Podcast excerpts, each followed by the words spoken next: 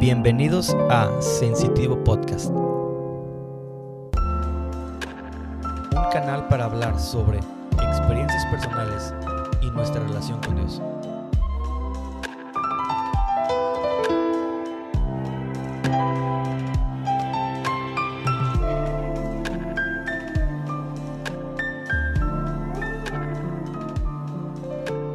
Hey, ¿qué onda? ¿Cómo están? Hola. ¿Qué onda, amor? Hoy quiero tener una plática con, con mi esposa. Estoy con mi esposa Narda, Narda Magaña de Steino. Y este es un poco raro porque, porque estamos todo el día juntos y de repente nos vamos a sentar como que a platicar más cosas. Esa plática no sé cuántas veces la hemos tenido. Eh, la hemos vivido fuertemente, eh, obviamente, en nuestras vidas. Y este. Narda es mi esposa, tenemos dos años de casados, los acabamos de cumplir. ¿Cómo te has sentido? ¿Un día? Hace un día. Hace un día que los cumplimos. ¿Cómo te has sentido? Muy bien. Muy bien, Muy contenta. muy contenta.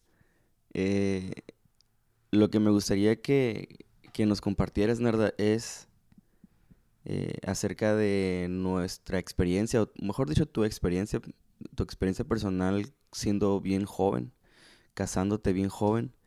Y en, a los seis o cuatro meses de habernos eh, casado, este, que nos enviaran a, a Mexicali de un día a otro, literalmente, me gustaría que contáramos como que la, la experiencia de cómo nos fue, cómo lidiamos, cómo tratamos con, con ese sentimiento. Pero antes, háblanos de ti, háblale a la gente quién eres.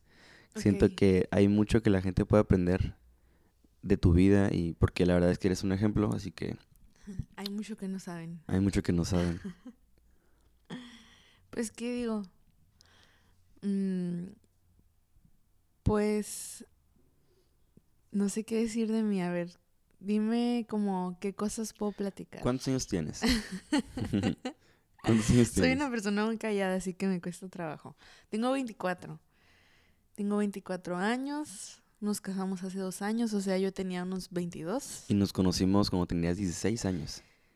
Yo 15. tenía 20. Creo que yo tenía 15. Estaba por cumplir los 16. Porque cumplimos en abril los dos. Ajá. Yo el 7 y ella el 30. ujú. Cuando yo recuerdo cuando te conocí, yo tenía 20 años porque llegué hace, hace a los 20 años llegué a la iglesia. Ujú. O sea, literalmente te conocí y eras una eh, saliendo de la adolescencia. ¿Sí? sí, estaba chiquita. Wow.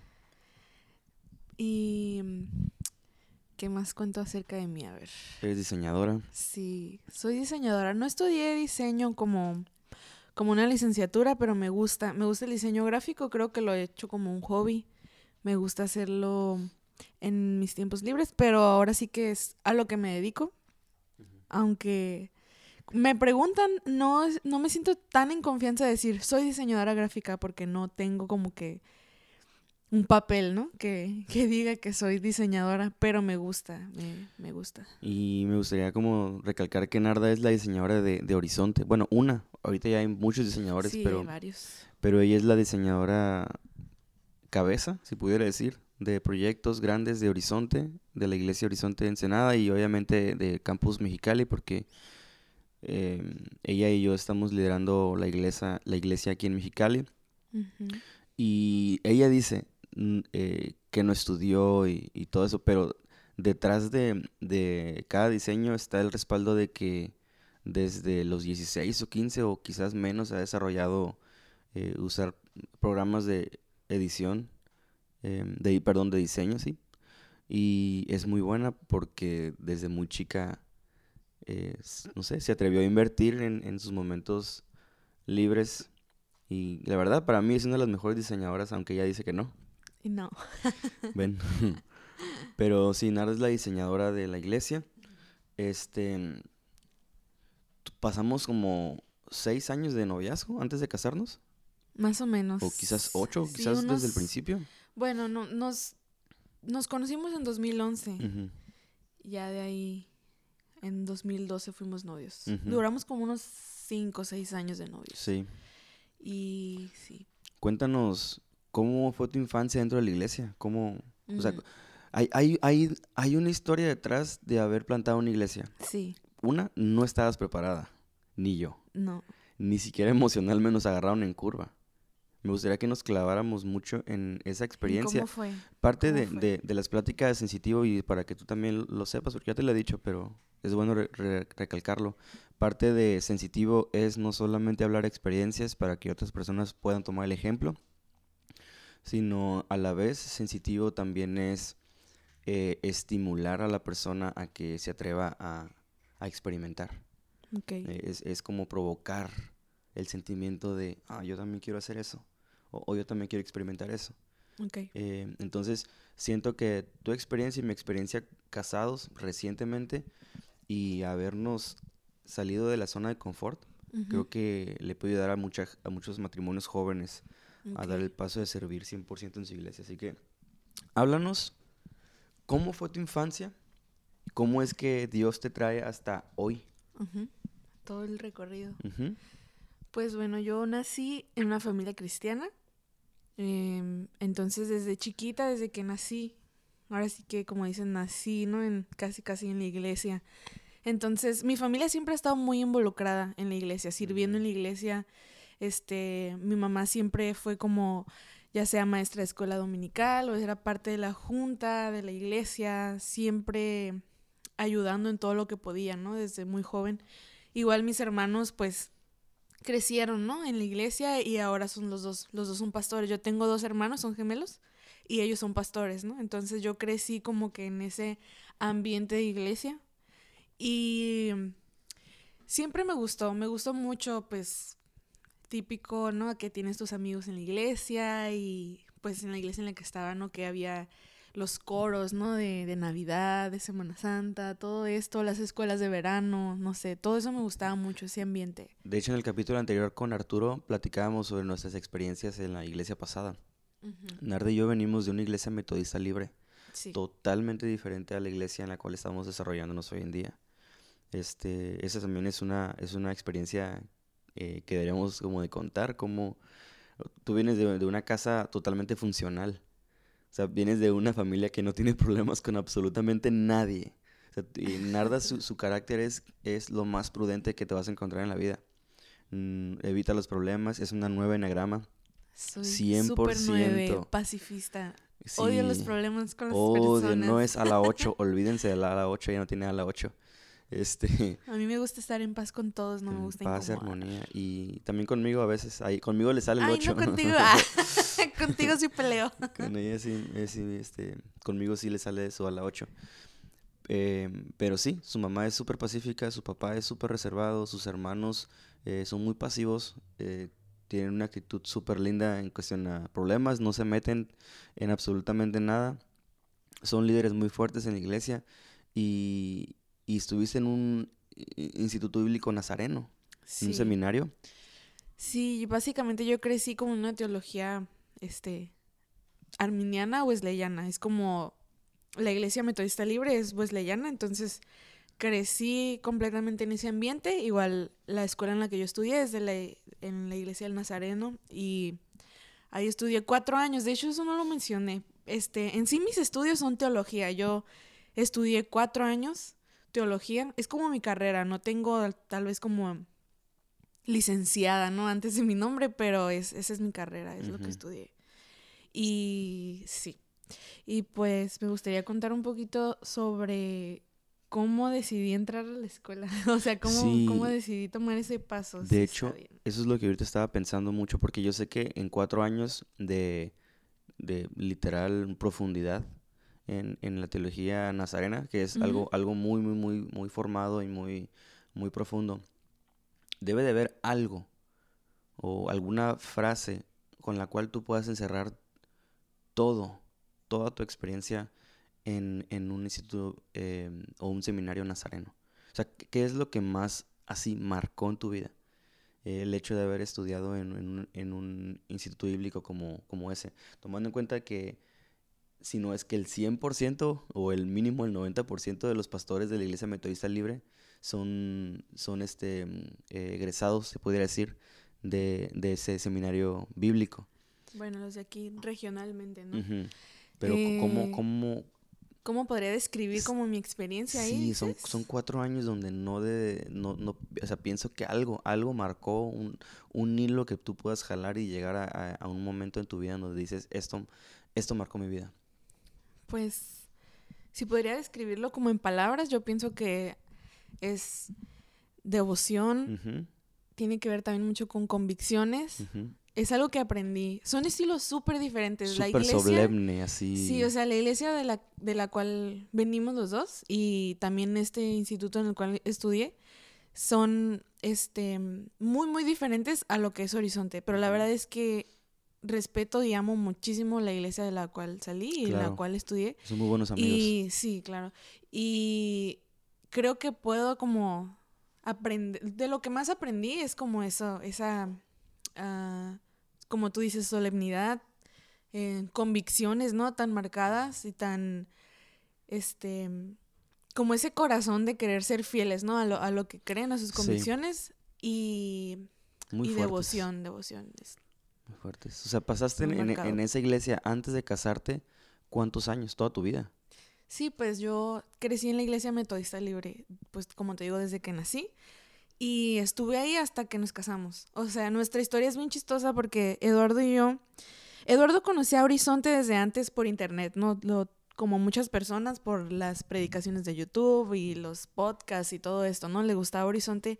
Y él me acuerdo que me mandaba mensajes o fotos de Horizonte, mira, esta iglesia está bien padre, mira que el pastor Jonathan, que lo que publicó, no sé, le gustaban mucho las predicaciones. Muy fan de mi ¿no? pastor hasta la fecha. Y, y yo conocí a Horizonte, pues era una iglesia conocida, ¿no? Sonaban en Ensenada. No tanto como hoy, pero pues estaba en el puro centro y alguna vez en mi vida la había visto. Y creo que de niña me tocó visitarla alguna vez en un evento que hubo como de misiones de niños, algo así, ¿no?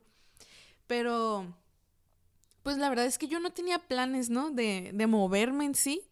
Eh, nunca me hubiera imaginado que hubiera estado aquí el día de hoy. O sea, perteneciendo a otra iglesia totalmente diferente. Habiendo tenido una experiencia tan profunda como haber estudiado un seminario bíblico nazareno, con los planes a futuros en la iglesia metodista libre, Sí, ¿cómo, cómo se da ese, ese antes y después? sí, entonces, eh, cuando yo tenía 18 años hicimos un viaje misionero a Cuba.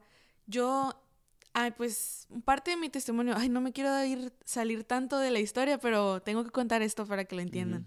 Parte de mi testimonio es que yo cuando estaba chica siempre me gustó mucho todo lo que tuviera que ver con iglesia, ¿no? Por el- como siempre crecí rodeada de ese ambiente, me gustaba mucho. Y cuando yo estaba chica, yo decía que quería ser misionera. De hecho, en la primaria preguntaban, ¿no? ¿Qué quieren ser de grandes? Y yo decía, Hmm. yo quiero ser arqueóloga y misionera, porque mi idea era que según iba a ir a investigar como que, no sé, pirámides y al mismo tiempo les iba a predicar, a los de ahí, no sé, a las momias, pero, o sea, a era- levantar muertos.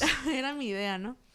Y entonces me acuerdo que una vez hay unos este, misioneros que se llaman Shelly y Daniel Young. Ellos hacen un programa para niños que se llama Aventura Misionera Infantil.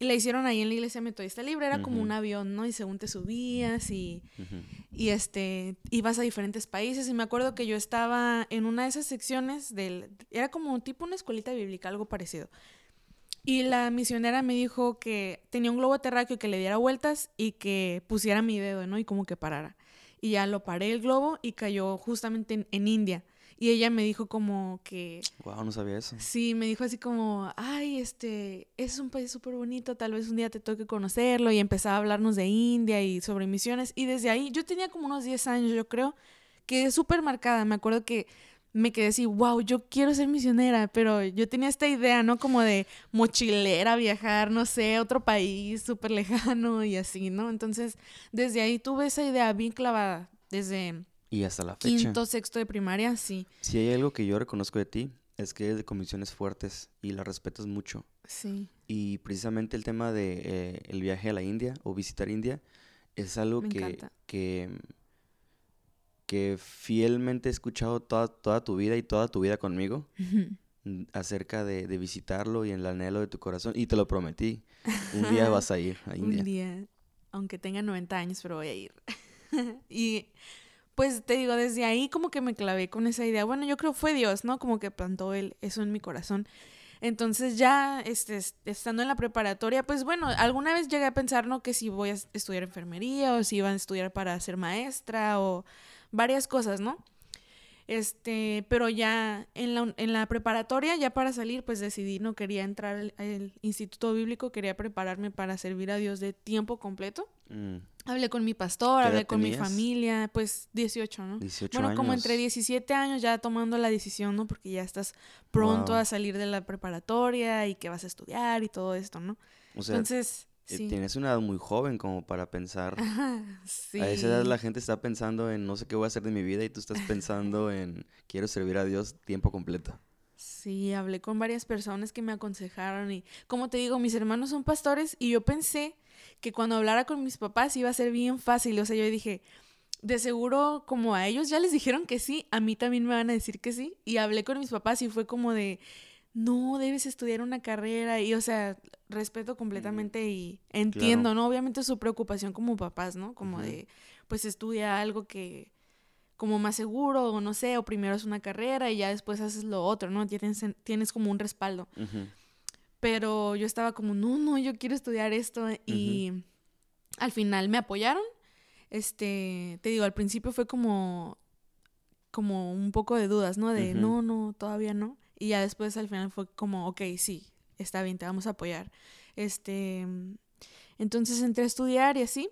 Te digo, como me gustaban mucho las misiones, en la iglesia una vez mi mamá escuchó que uno de los jóvenes estaban planeando ir a Cuba. Mm, Entonces ella me dijo, oye, ¿por qué no te inscribes a este viaje? O sea, eh, es una oportunidad y te gustan mucho misiones, deberías de Horizonte. ir. Era el viaje. El viaje lo estaba planeando el grupo de misiones de Horizonte, pero lo abren para gente, no importa de cualquier iglesia, si quieren apuntarse, son bienvenidos. Entonces, muchachos de ahí de nuestra iglesia estaban, estaban vendiendo ya cosas para, para juntar dinero y mi mamá dijo, oye, ¿por qué no pides informes, no?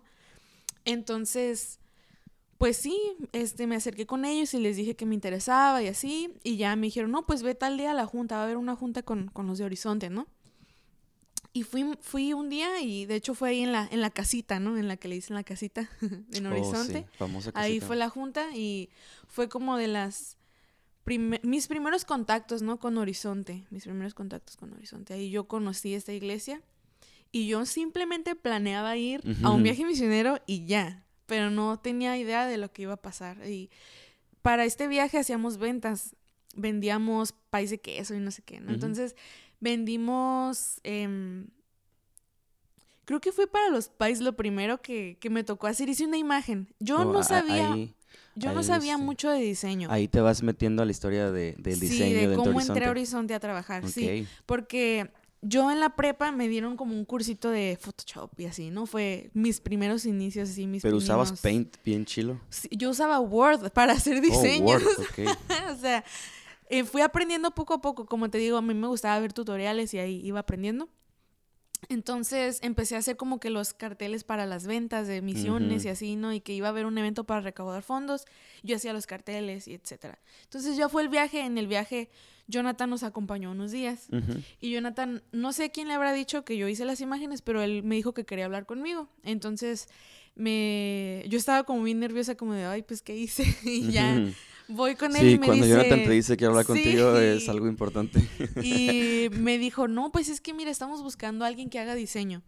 Y sé que tú has hecho es- imágenes y pues nos gustaría que trabajaras con nosotros. ¿qué te parece? Y era un horario entre semana y me quedaba, me ajustaba súper bien para mi horario de la escuela, entonces yo me quedé como, wow, o sea, nunca había tenido un trabajo, pues apenas iba a ¿Tú salir de la en prepa. preparatoria? Sí, estaba por entrar al Instituto Bíblico. Entonces yo nunca había tenido, o no recuerdo si ya estaba en mi primer semestre, no estoy segura. Pero yo nunca había tenido un trabajo, entonces llegué, Ujú. me acuerdo con mi mamá y le conté. ¿Yo estaba de interno todavía? Yo, ah, ah, No, tú todavía no todavía entrabas no. a Horizonte. Todavía no. O sea, conocías Horizonte, pero todavía no, no tenías como que ese contacto tan directo, ¿no? Entonces te digo, le conté a mi mamá y ella me dice como que. No, pues deberías animarte, es una oportunidad, sí. Y yo estaba bien nerviosa de, no, pero es que yo sé súper poquito, imagínate que me pidan algo bien difícil y no lo voy a saber hacer. Y mi mamá, pues investigas, buscas videos, no sé, pero sí, anímate. Entonces mi mamá me Wow. animó Y acepté. Me acuerdo, de hecho, por ahí tengo una notita guardada que no, Jonathan nos escribió a todos los del viaje una nota al final. Y la mía decía como de, no sé qué vayas a decidir cuando, cuando regreses a Ensenada, pero eh, ojalá quieras trabajar con nosotros. Wow. Por ahí tengo la nota. Y sí, acepté. Bueno, pues el viaje fue súper padre, ¿no? Este, una experiencia súper padre que también fue como algo que reafirmó, ¿no? Como ese llamado que yo tenía. Me encantó.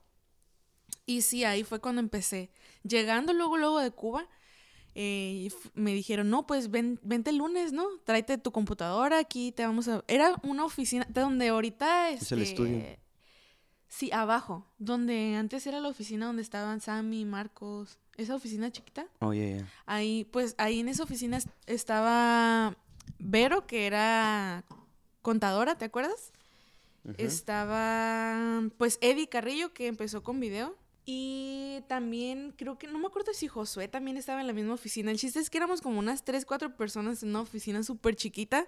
Y así empezó todo.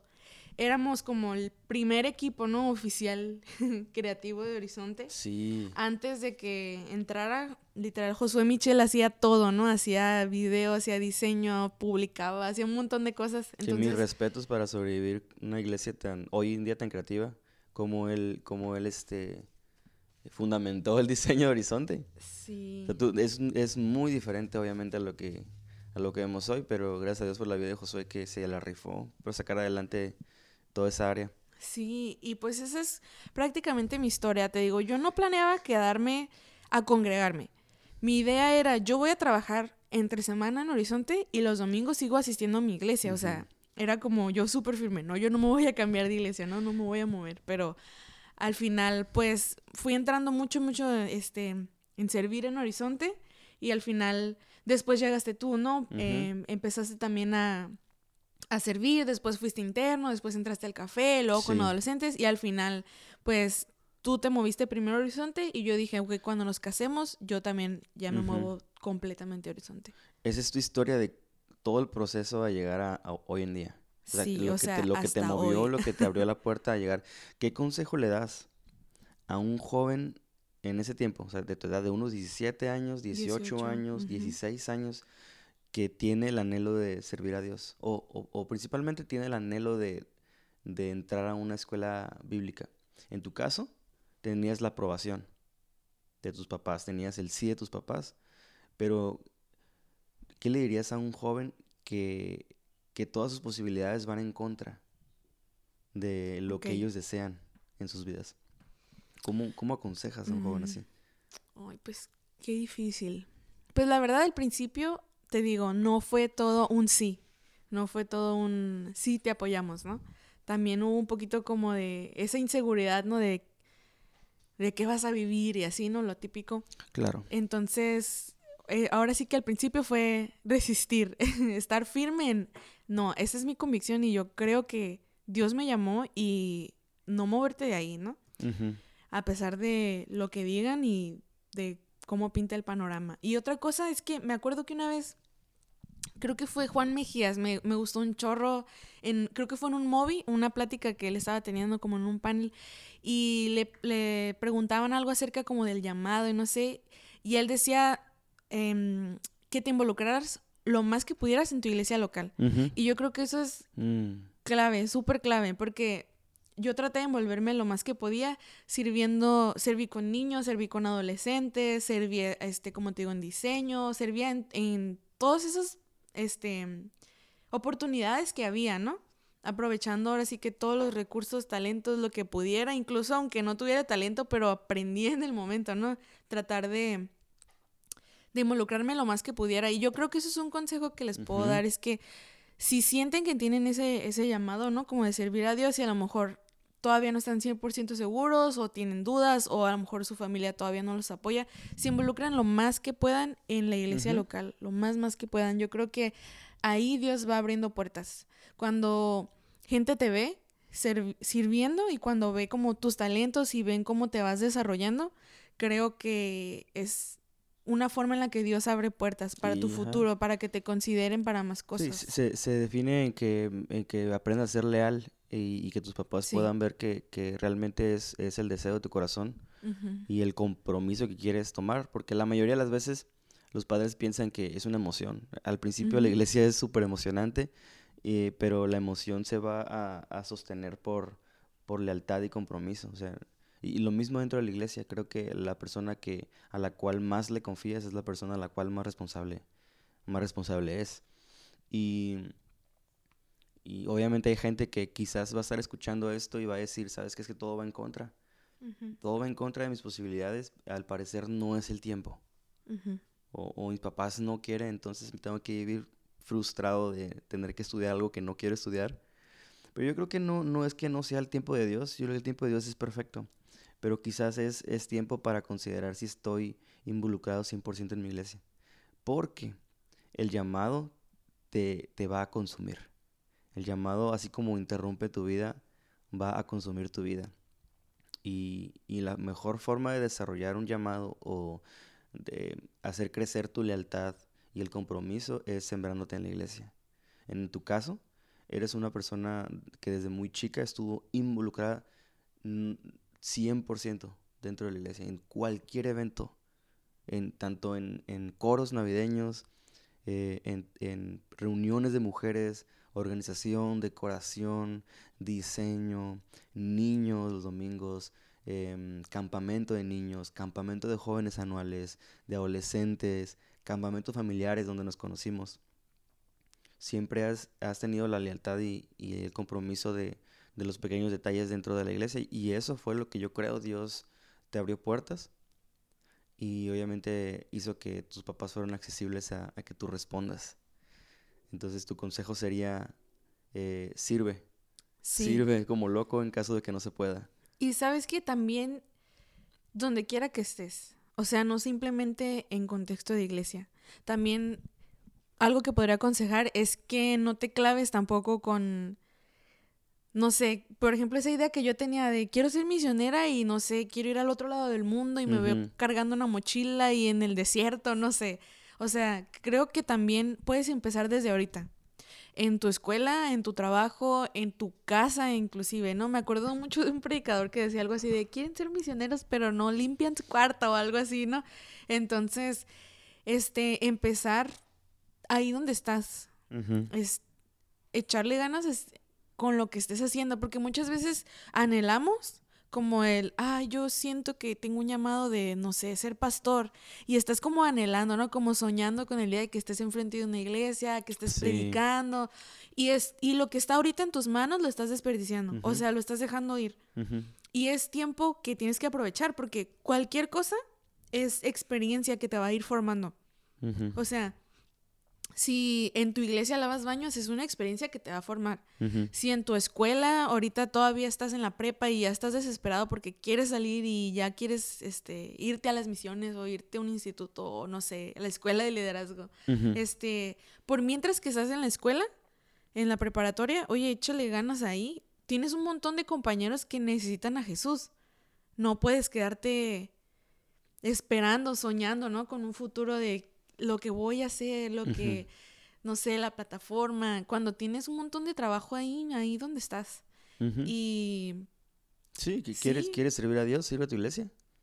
Sirve a la gente de tu iglesia. Y, y dónde estás, o sea, tu comunidad, no solamente la iglesia local, sino... Porque sé que muchos jóvenes hoy en día se están quedando en la raya, literal, de sus vidas, entre estudio en una universidad o estudio un seminario depende mucho de la, de la experiencia, obviamente, y de la, de la personalidad, de la perso perdón, de, la experiencia de la persona. Pero en tu experiencia, ¿qué es lo que, lo que tú aconsejas? ¿Qué, ¿A dónde te inclinas a, a, dar un consejo a, a, las personas?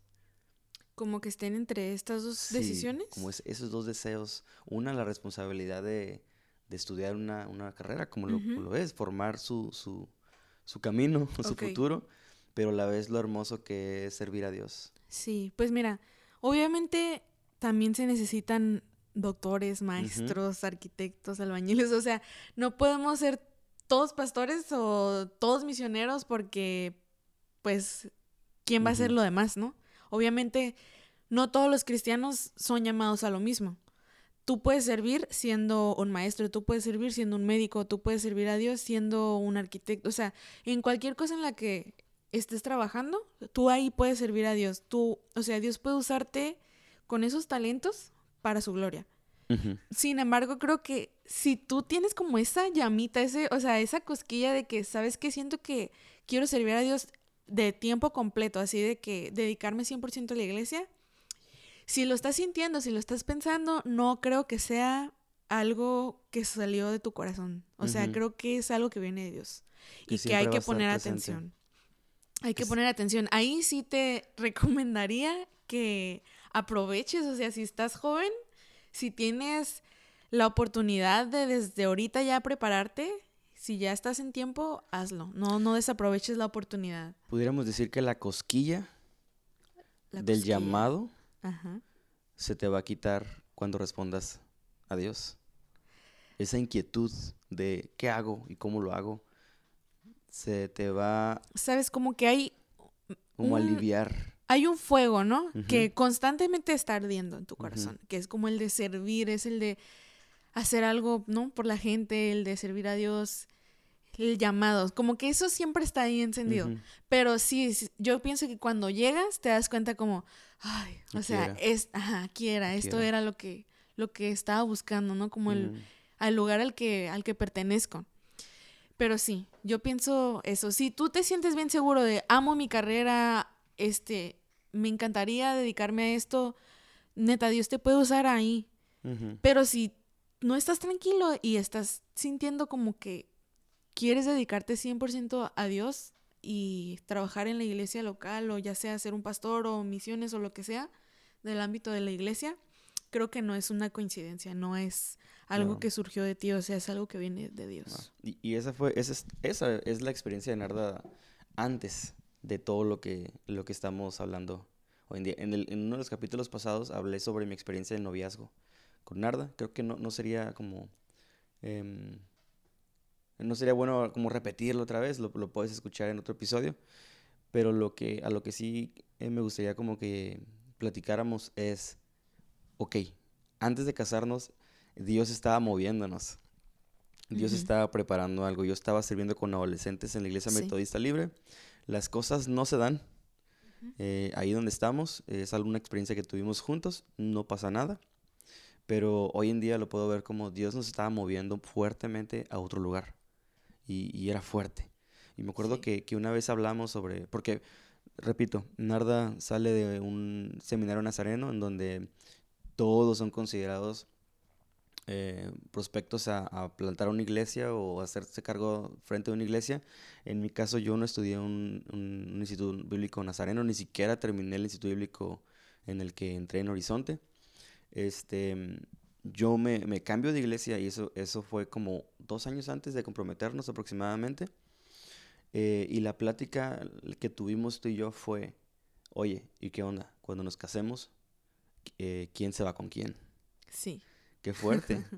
y, mucha gente hoy en día, quizás matrimonios están en esa misma posición en donde la mujer sigue al hombre a su iglesia por el hecho de que es el hombre y ya tiene que sujetarse a eso, o, o el hombre respeta también a, a, la mujer y le da, y le da el, el lugar a que ella se sienta cómoda en donde está. Eh, la plática que tuvimos tú y yo fue, si Dios te llama a ti primero, Narda, yo te sigo a ti y, si, y si Dios me llama a mí primero, yo te sigo a ti. Tú me sigues a mí. Sí. Y Dios es muy trucha. Porque Dios me dio la oportunidad de pastorear adolescentes. sí. y, y, creo que el cambio no fue tan pesado para ti de esa forma. No. Pero cuéntanos la transición. Sí. Porque fue, bueno, no fue pesada, pero sí fue... Fue un poquito difícil. Mira, si te soy sincera, yo creo que con lo que más batallé fue como con mi con mi ego, mm. con mi... Ay, ¿cómo decirlo? Sí, pues con... Sabes, yo siempre... No quiero sonar como, como que suene presuncioso, se dice. Como... Sí, pero siempre he sido como muy aplicada en la escuela. Siempre he sido muy buena en... Sí, en la escuela siempre fui la del cuadro de honor, sacaba súper buenas calificaciones. Este, creo que por el hecho de ser aplicada, como que me consideraban, ¿no? Para algo. Incluso, pues, en el Instituto Bíblico me iba súper bien, también tenía buenas notas y todo. Entonces yo creo que me, me veían y me consideraban como, ah, Narda, este, súper buena para esto y esto. Y la está- yo, yo veía como que me estaban considerando en, en la iglesia en donde estaba antes, Sí. ¿no? Este, y de hecho había un, como un, siento un movimiento muy fuerte de, de mujeres, ¿no? Mujeres que tenían cargos súper fuertes en la iglesia, ajá, internacionalmente. Entonces, Delia, yo me miraba así. O sea, como, wow, yo, yo voy a ser como ella, ¿sabes? Como así, acá, como la, así, con ese, ese puesto acá internacional y voy a ir viajar y no sé, yo me miraba como que ahí. Pero, entonces, me, ay, de hecho a mí me dejaban predicar en la iglesia. Sí, o sea, yo ya como ¿Cuántas veces compartía habías predicado al frente? Así, literal, en el púlpito. como unas cuatro o cinco veces. Eso fue en el lapso de la iglesia, el Instituto Bíblico Nazareno. Sí, yo cuando estaba estudiando. me, me, me dieron la oportunidad de varias veces predicar ahí en la iglesia. Y sí, pues yo ya me miraba así como acá, uh, en- como que me gustaba, pues. Entonces, te digo, me cambio de iglesia, llego a Horizonte y es como mi primer domingo ya oficialmente que me había movido de Sin iglesia. es como, nada. si tú eras como, oye, pues platica con Violeta y Oye, este, Y es que yo es era que una tú eres persona... muy buena con niños y Yo era una persona súper activa, toda hasta la fecha, pero una persona Sí. súper activa en Horizonte cuando tú te cambiaste. Entonces llegas tú al ritmo mío donde yo estoy como loco y, y te, te- Sí, yo te, te- noto a ti como que, ¿para dónde me hago? Pues es que me acuerdo, bueno, yo siempre he sido muy tímida, tengo eso, entonces me cuesta trabajo cuando estoy en un lugar nuevo, pues, em, ¿cómo se dice? Desenvolverme, ¿no? Entonces me acuerdo que tú estabas como, sí, ve con Violeta y dile que le puedes ayudar con los niños, y yo estaba bien nerviosa, y yo así como de, pues en lo que se ocupe ayuda, y me ponen en registro. Registrando niños que o sea no no tienen nada de malo mis respetos saludos a los de No, registro pero, pero- pero tú pero, venías o de dar clases. Sí, o sea, yo venía de... predicar, yo venía de como, ¿sabes? Como con esa idea y a mi primer domingo en Horizonte ponen, poniéndoles etiquetas a los niños. Ujú. Entonces me pegó como Cuando en... yo estaba en dos con mi- como en mi ego, pues, o sea, ya siendo súper vulnerable, sí me sentía como un poquito frustrada, como de, uy, o sea, voy a empezar desde cero, aquí nadie me conoce. A la vez yo estaba con dos reuniones con adolescentes, a la vez estaba en redes sociales, a la vez estaba en rollo de cámaras, o sea, Del café. yo, ¿no? ajá, en el Todo. café, yo salía y miraba a Narda con su gafete en el registro y yo decía, Sí, ok. parada de acá, recibiendo a los yo, niños. yo la verdad lo que pensaba era qué humilde porque ella pudiera dar clases y, y- y entre paréntesis o entre asteriscos era ella necesitaba estar dando clases con niños. Este, para mí era verla y decir, bueno, eh, hoy en ese momento es momento para que ella sirva en ese lugar. Porque está bien que tenga su recorrido y su récord eh, en otra iglesia, pero la iglesia, en la iglesia se sirve en donde se necesita, Sí. básicamente. Sí, la verdad es que me ayudó muchísimo. Me formó mucho y, Entonces, y no me arrepiento, aprendí mucho y siento de verdad que sí Dios me ayudó como en ese momento eh, a formarme como, oye, tranquila, o sea, tampoco te creas la muy muy, ¿no? Como Sí. que... Porque existe la actitud en, en, en institutos bíblicos donde los jóvenes salen con la sí, espada, sales y yo sé hacer todo. A mí, no, a mí no me pongas en registro, me pones a predicar, me pones a dar Sí. clases en la escuela dominical. Sí, mira, por lo mismo de que no soy una persona como que confronte o así, Ujú. soy una persona muy reservada, muy introvertida, para mí fue como, ok, voy a hacer Ujú. esto, mm, si es lo que necesitas, es lo que Ujú. voy a hacer. Pero por dentro sí estaba como, hoy ¿cuándo voy a, no sé, cuándo voy a hacer algo más mínimo, darle clases a los niños? Y ahí no estábamos, ah, ya estábamos casados. Sí, fue cuando recién, recién nos habíamos casado. Pero, pero, tenemos que también eh, recalcar que tú y yo estuvimos sirviendo en Horizonte em, toda la semana y el domingo estábamos Sí, en ya iglesia. tenía yo varios años, o sea, pues del- desde los E- eso- 18 hasta los, ¿qué fue? Como 21, Ujú. 22. Eso yo ya lo conté, pero tú qué rescatas de, de servir en dos iglesias?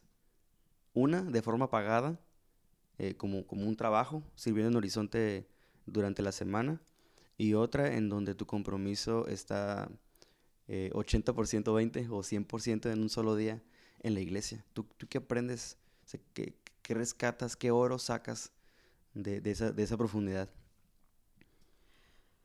Ay, te- Pues te, enseñó a, a servir, obviamente te, forjó en tu servicio y, y pudiste ver el panorama más grande en cuestión de servicio dentro de la iglesia. Pero. ¿qué es lo que, lo que tú rescatas? Me ayudó en esto. creo que si yo no hubiera entrado de esta manera, nunca hubiera considerado a Horizonte como un lugar en el cual me podría Mm. congregar. O sea, ¿Conociste? yo, yo vengo de una iglesia que era mucho más reservada, ¿no? Mucho más conservadora, es la palabra.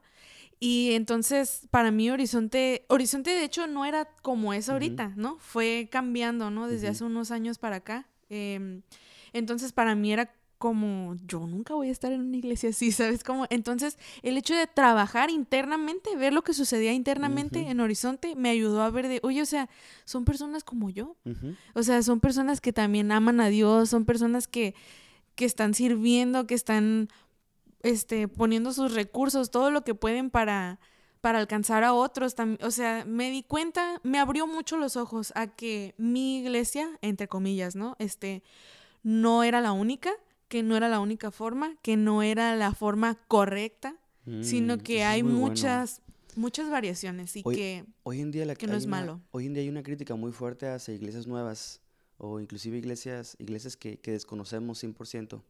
Eh, nuestra primera crítica es esa forma eh, no nos gusta y esa forma no, no es como nuestra forma y esa forma no debería de, de, de- de existir. Esa iglesia está mal por esto.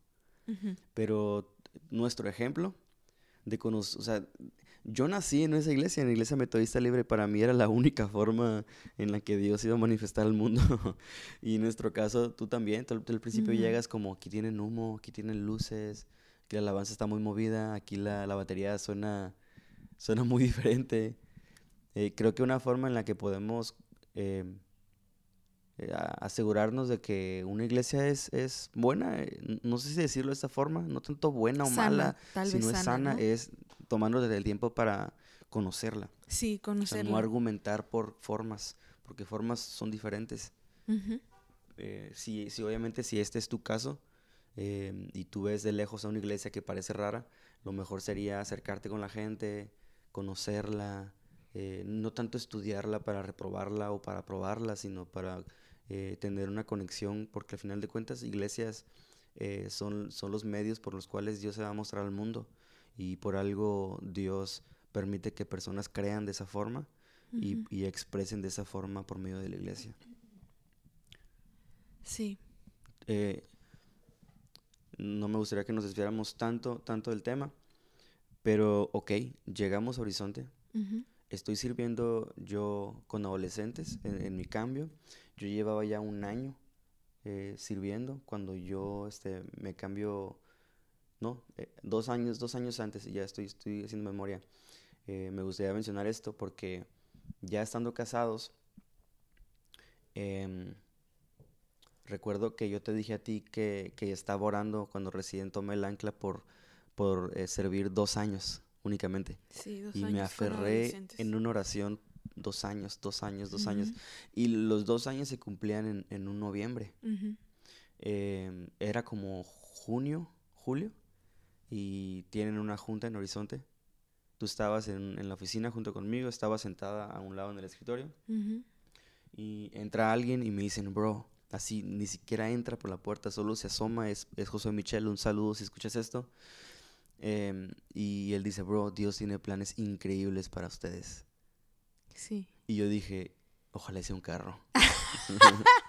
Pero sí, teníamos seis meses de casados. Ojalá sea una casa. Ojalá sea una casa. Qué plan. Entonces se va y yo te volteo a ver a ti. Y, y recuerdo, no sé, no sé, tú me vas a poder desmentir, pero yo recuerdo que te dije, ¿qué onda? Si es eso, ¿se arma? Y tú me dijiste, sí. Sí. Entonces, a cinco minutos después, Jonathan Domingo se asoma y, y hace eh, la frase, dice la frase que yo creo que todo horizonte teme, como necesito hablar contigo en la oficina. sí. Cuando Jonathan te dice eso, es en serio. Y voy a su oficina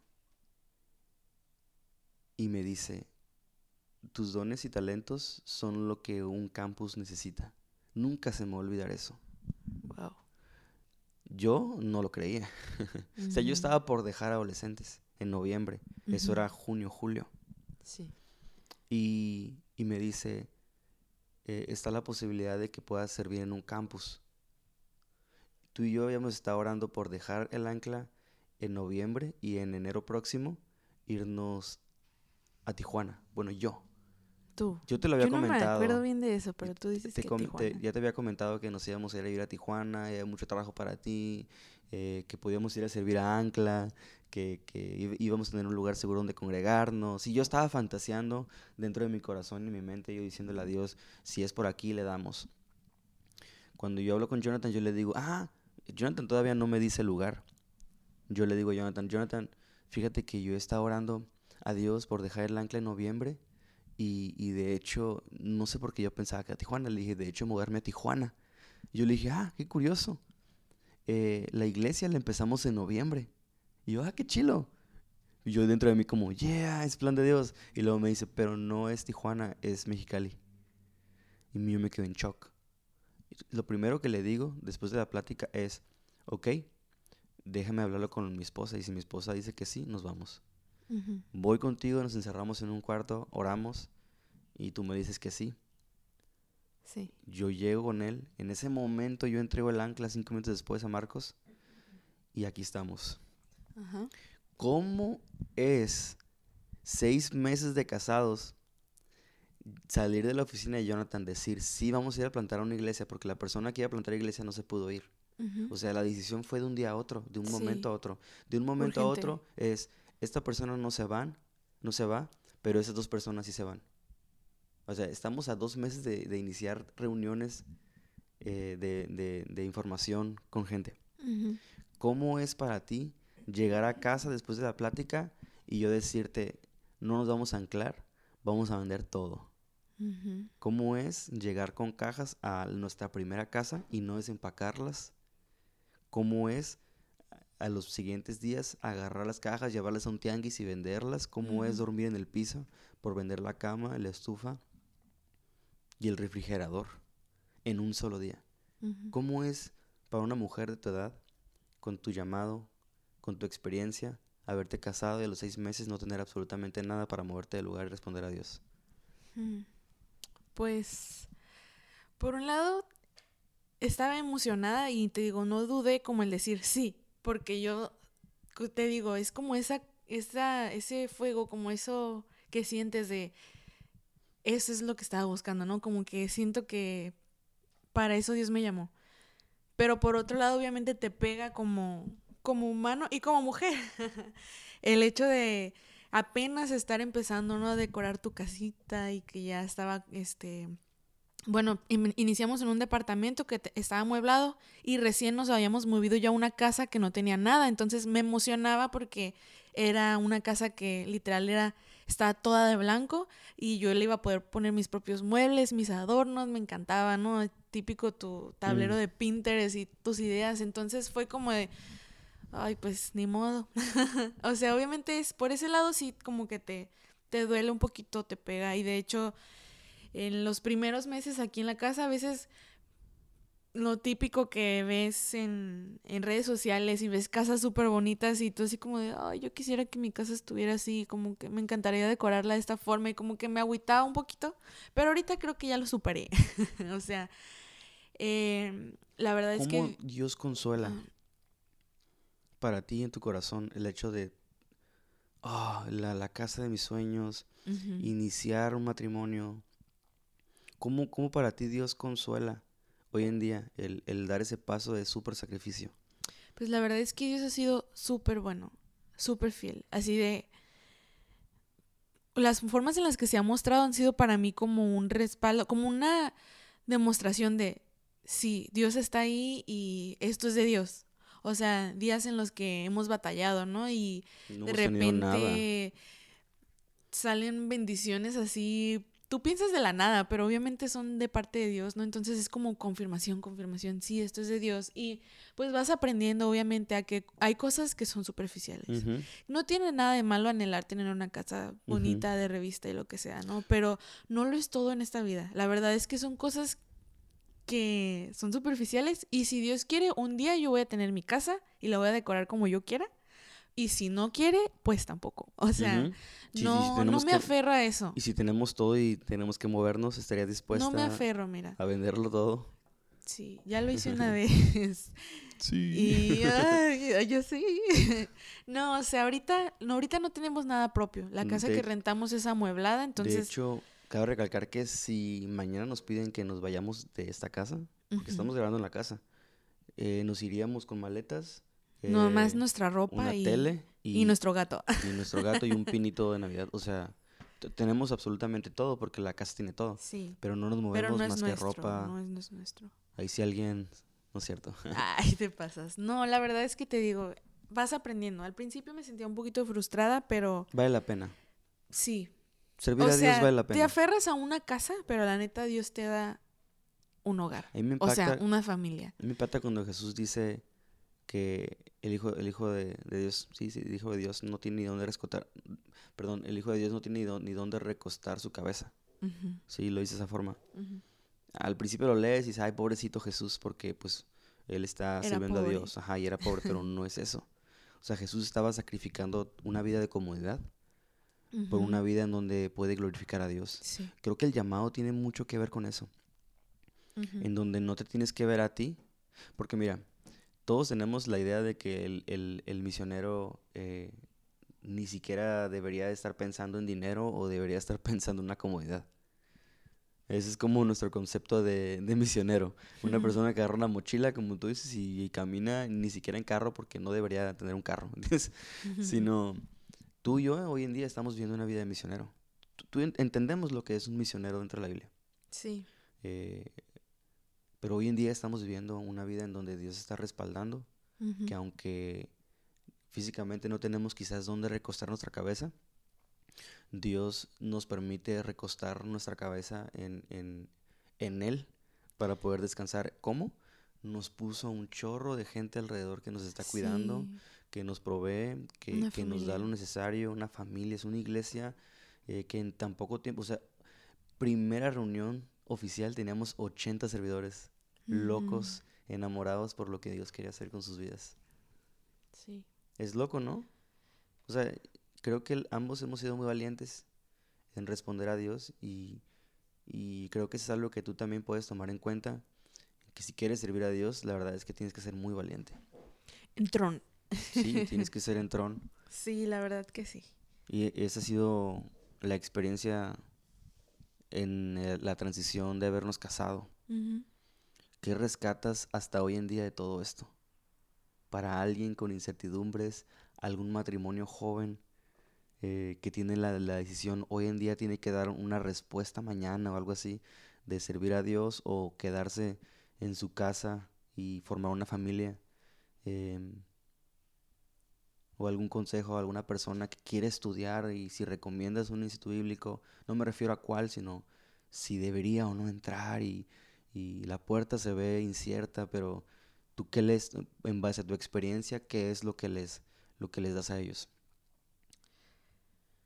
Ay, pues. Uno, uno es ser, ser valientes, ser entrones. o sea, sí, es de decisión, es de, de convicción, de decir, si le entro, no importa cómo se vea el panorama, le voy a entrar. O sea, es de, de valientes, no dudarla tanto. Y confiar, confiar en Dios es de, de fe, ¿no? De fe, de no veo algo seguro, está algo incierto todavía, qué es lo que va a pasar con mi vida, pero, pero confío en Dios, en, el, que- en que Él es el que me está llamando, en que Él es el que me está guiando a, a este camino, a este lugar, confiar en Él. Y ¿qué más? Yo creo que ser pacientes. Ser pacientes desde lo que decía hace rato de cuando te toca ser todavía estudiante, todavía tal vez responder a tus papás, ¿no? Honrarlos, este respetar decisiones de ellos si todavía eres un menor de edad y así, ¿no? Entonces, todo esto, ser pacientes en, ok, a lo mejor tú ya quieres arrancar luego, luego, pero oye, tranquilo, te digo, mientras estés ahorita ahí en tu escuela o en tu trabajo, en, en donde sea que estés, desde ahí puedes empezar a servir. Una. También, también ser paciente en lo que decía de cuando yo me sentí un poquito frustrada de, oye, ya tengo todas estas herramientas, pero me pusieron a registrar niños. O sea, yo tuve que ser paciente y para poder llegar hasta donde estoy ahorita. Y eso, te digo, me ayudó y me formó y me, me hizo madurar un poquito más, ¿no? Y sí, como despegarme un poquito de eso de mi ego, de yo puedo, yo y yo estudié y así, ¿no? Y ser un poquito más humilde me ayudó. Te digo, ser también paciente en eso. Ay, Sí, sería todo. sí, Sí. y pues... Servir a Dios es un privilegio. Cabe ujú. recalcar eso. Eh, Narda es una persona súper comprometida hasta la fecha. Eh, mucha gente la, la sigue, mucha gente la procura por el hecho de que es muy prudente y, y algo que Dios me ha ayudado a mí como pastor es tener a alguien que me pastorea a mí. Y obviamente es Jonathan y obviamente hay mucha gente atrás de mí cuidándome la espalda, pero, pero no hay nada como que alguien em, te conozca 100% y, y, y luche las batallas contigo en los momentos donde nadie te ve. Eh. Narda ha sido el apoyo que Dios, es el regalo que Dios me ha dado para toda esa travesía de plantar una iglesia. Eres una plantadora de iglesia y ha, ha sido hermoso Chido. hacerlo contigo. Mm, Te amo mucho. Gracias. Esperemos que si hay algo que rescatar de todo esto para tu vida, esperemos que sea de bendición. Eh, cualquier cosa aquí estamos.